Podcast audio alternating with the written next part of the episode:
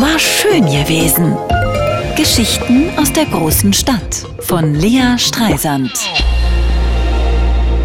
Wie waren eigentlich eure Ferien? Wir waren auf dem Rückweg aus Dänemark noch einen Tag in einem ehemaligen FCGB Ferienheim in MacPom, Bungalow-Siedlung.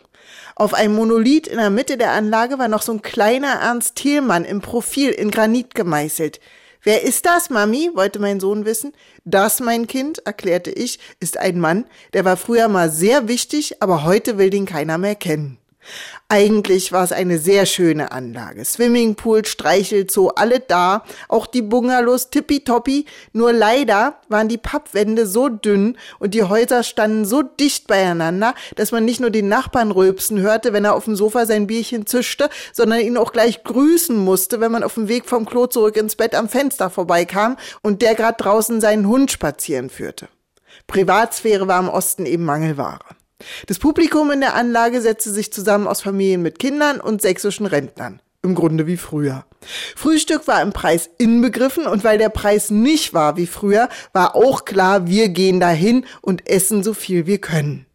Haben Sie glutenfreies Brot? hatte ich mich beim Einchecken getraut zu fragen. Der Manager hob bedauernd die Schultern und erwiderte leider, leider die Nachfrage und so weiter.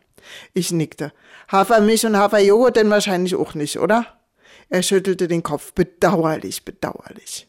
Aber wir könnten selbstverständlich unser eigenes Essen mit zum Frühstück bringen. Wahnsinnig nett von ihm, dass ich das Frühstück, das ich doppelt bezahlen muss, sogar im Gegenwart der übrigen Hotelgäste verspeisen darf. Sie hätten mich ja auch in den Streichelzoo zu den Kaninchen sperren können.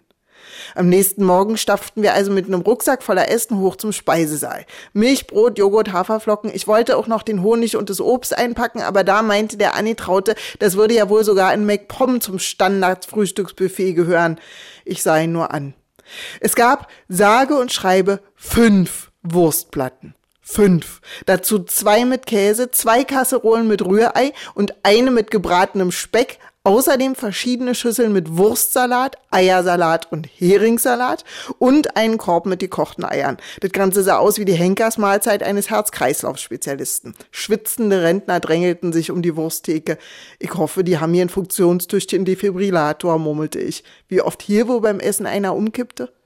Guck, da ist Obst, sagte mein Mann und zeigte auf eine einsame Platte ganz hinten, auf der eine aufgeschnittene Ananas und drei Stück Wassermelone schwammen.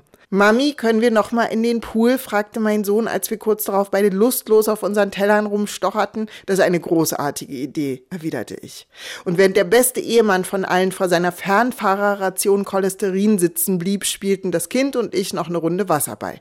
Und danach fuhren wir alle zufrieden nach Hause. War schön gewesen. Geschichten aus der großen Stadt von Lea Streisand. Immer montags neu im schönen Morgen und jederzeit auf radio1.de.